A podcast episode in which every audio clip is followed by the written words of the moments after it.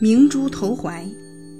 周朝末年，中原列国互相攻伐，民不聊生；而在西方兴灵国却正值太平盛世，国内风调雨顺，人民安居乐业。兴灵国在西方所有的部落中，历史是最为悠久，开化也比较早。它占据着三万六千里的国土，有几十万人民，自然称霸一世，唯我独尊，小部落都不得不臣服于他。那时在位的国王名叫婆伽，年号妙庄，是个贤明的君主。他正宫的王后娘娘名叫宝德，是个贤良无比的女人，因此夫妻俩十分的恩爱。家庭和睦，但是天下没有十全十美的事儿。妙庄王虽贵为一国之君，富甲天下，但是他膝下只有两位公主，并没有一个儿子。为了这件事，他总是闷闷不乐。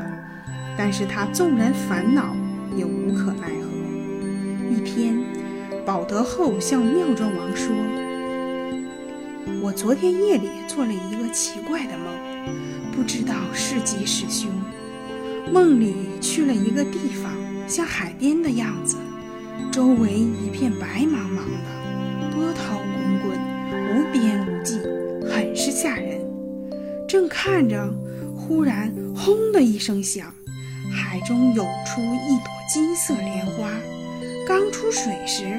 大小与寻常莲花没有什么不同，离水面也很近，但谁料到这金色的莲花却越长越高，越放越大，金光也越发耀目，照得人连眼睛也睁不开。于是我就将眼睛闭了一会儿，等到重新睁开时，哪里有什么金色莲花呀？矗立在海中的。却是好端端的一座神山，山上飘飘渺渺的，好像有许多重叠的楼阁，以及宝树珍禽、天龙白鹤。这许多景象，由于距离很远，时隐时现的，看不真切。中间的一座山头上，涌出一座七基浮浮，浮屠顶上。端端正正地安放着一颗明珠，放射出万道奇光异彩，十分耀眼。我正看得出神，那一颗明珠忽然冉冉的升起，转瞬之间变得一轮旭日，渐渐披进海岸，不多时已高高的悬在我的头上。又是轰的一声响。那轮旭日竟直落到我的怀中来，我吓得慌了手脚，正想逃走，可两只脚却像生了根一样，吓得我拼命一挣，就醒过来了。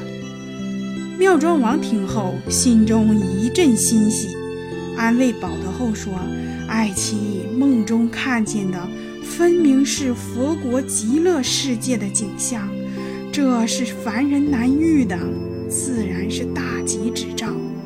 那颗明珠是佛家的舍利子，化作旭日就是阳相，投入怀中，不用说，那是孕育的征兆了。爱妻做这样的梦，今朝怀孕，一定生男无疑，那是值得庆幸的。保德后听了这一番话，自然十分高兴。这事传遍宫中，全宫上下都怀着万分的希望。保德后自从这天起，渐渐显露出怀孕的征兆来。经过两三个月时间，腹部显著的膨大起来，直到庙中十八年二月十九日的这一天，庙庄王婆伽正在御花园观赏美妙的景物。忽然有宫女跑到面前说：“王后娘娘今天清晨为陛下填了一位公主，请大王赐名。”妙庄王一听，生的又是女孩，像被当头浇了一盆冷水。